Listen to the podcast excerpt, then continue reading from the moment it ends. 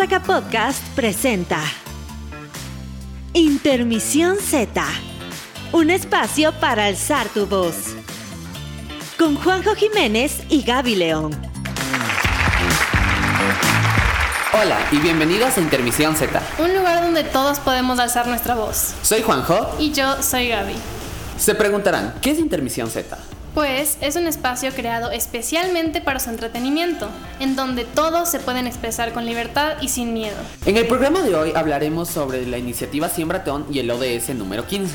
Además vamos a tener un invitado especial, Pablo Ponce, el gerente general del Colegio Johannes Kepler. Para finalizar, hablaremos sobre nuestras concursantes ganadoras en Infomatrix.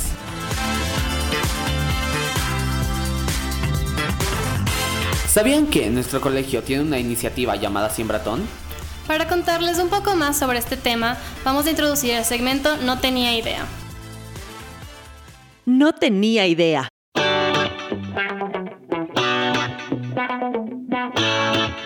Y cuéntame Gaby, ¿de dónde nace la iniciativa Siembratón? Pues nace de los ODS, en específicamente uno, el ODS 15, que es vida de ecosistemas terrestres. Este desea para el 2030 velar por la conservación, el restablecimiento y el uso sostenible de los ecosistemas terrestres y de agua dulce. Además desea participar con los bosques, los humedales, las montañas y las zonas áridas para mejorar el medio ambiente. Además una cosa muy interesante es que deseaba sembrar eh, 500.000 árboles, pero algo increíble es que parece que esa meta se va a cumplir mucho antes de lo que esperaban. ¡Qué espectacular! Y para los que no saben, ¿qué es el Siembratón? El Siembratón es una actividad que invita a todos a participar en familia y amigos. El Siembratón consiste en plantar y reforestar todas las zonas que se pueda. También pueden tener sus huertos urbanos para ayudar a la causa. Hablando de la iniciativa Siembratón, hoy vamos a hablar con una de las personas que más ha contribuido a la causa. Él es el doctor Pablo Ponce, gerente general del Colegio Johannes Kepler. Y con esto damos inicio al segmento de voz a voz. De voz a voz. Bueno, Pablo, es un gusto tenerte aquí. Eh, el día de hoy queremos hacerte unas cuantas preguntas. Eh, ya que eres el gerente del colegio, eh, queremos saber cuál es tu visión del colegio para dentro de cinco años. Bueno, primero permítanme felicitarles porque me parece genial que un sueño se haga realidad. Un sueño más. El pensar que hoy tenemos ya un medio de difusión propio, nuestra radio JK, utilizando los, uh, las redes sociales, el, el, que nosotros podamos llegar a más gente, no solo a nuestra comunidad educativa que de por sí es grande, gigantesca, hoy podemos llegar a todo el mundo. Y saben que les doy una buena noticia, ahora el PNUD de las Naciones Unidas quiere realmente apadrinar también este proyecto. Así que ustedes se bautizan con un proyecto gigantesco. Esto es ahora, increíble. Es increíble, la verdad es que es increíble. A ver, contestándote a lo tuyo, yo creo que nosotros somos el corazón eh, de lo que es una educación para la sostenibilidad. Yo creo que uh, sin duda alguna ya somos referentes a nivel no solo de país, pero queremos seguir posicionándonos y contribuir con un granito de arena para salvar este pequeño planeta azul. Así que en cinco años, sin duda alguna, vamos a ser un referente a nivel mundial en el tema de educación sostenible. ya, muchas gracias. Ahora eh, la siguiente pregunta. Además de tu trabajo como gerente, sabemos que estuviste un tiempo en la política. Queremos saber cómo fue tu experiencia con estas actividades. Fascinante, creo que de los espacios más ricos y de los que más aprendí es precisamente el ejercicio político.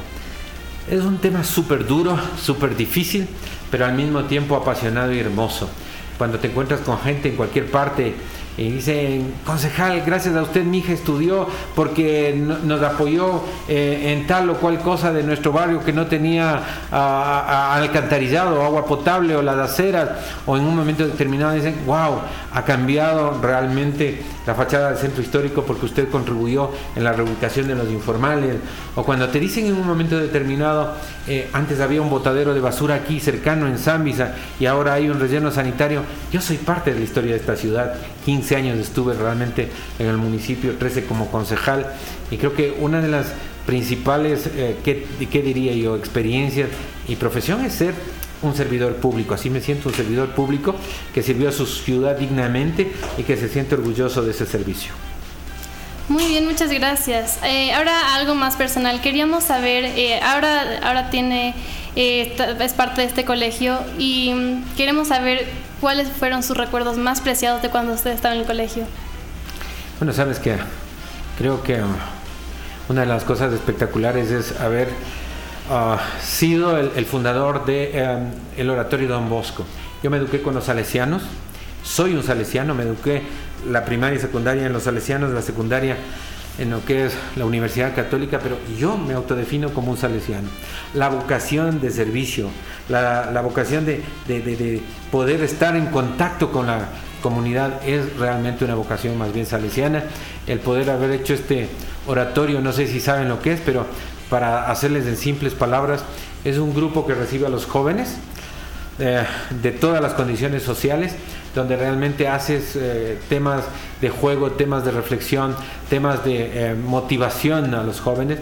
Recuerdo, yo tenía nueve años en ese entonces, pero habían jóvenes que ya tenían 14, 16 años como ustedes y que eran parte del oratorio. Cuando empezamos el primer sábado éramos alrededor de 40, cuando yo me gradué eran más de 2.400 jóvenes que iban los días sábados a participar en este oratorio Don Bosco. Eso me grabó para toda la vida ah, eh, como experiencia de colegio, quiero decir.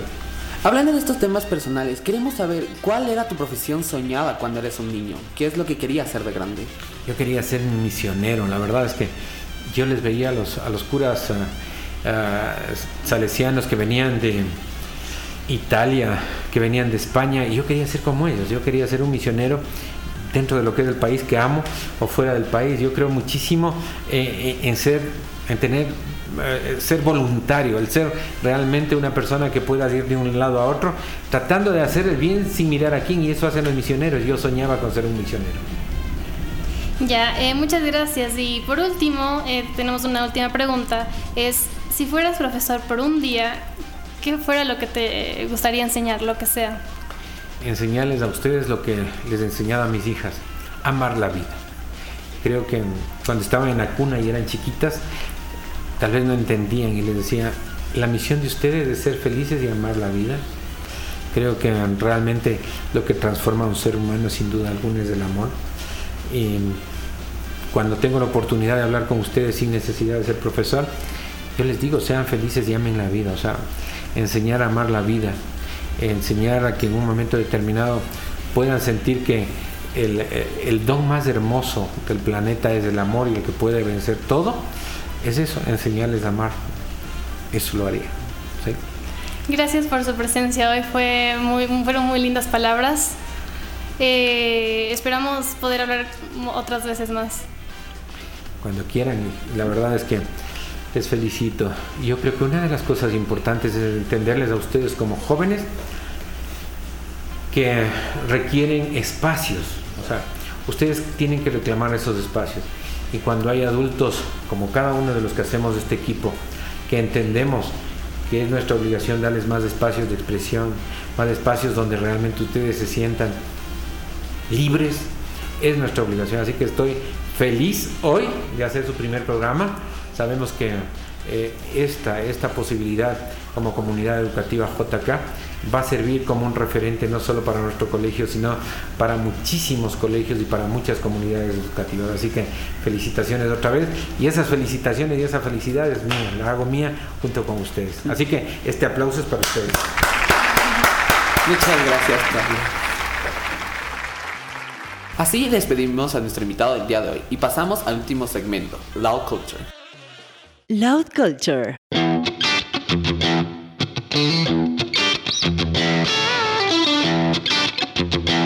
Para iniciar con este segmento, queremos felicitar a las ganadoras del concurso internacional de proyectos científicos, cinematográficos y tecnológicos Infomatrix.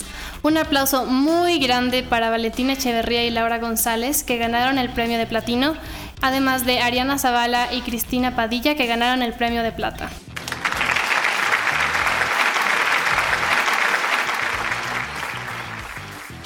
El corto ganador del premio platino y el primer lugar fue el corto hecho por Valentina Echeverría y Laura González. Este se titula Señorita.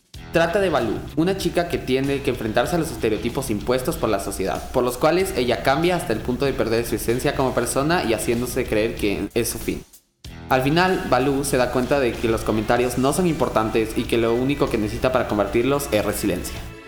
Y el segundo lugar y premio de plata fue para el corto de Cristina Padilla y Ariana Zavala. Esto fue titulado Desde mi punto de vista.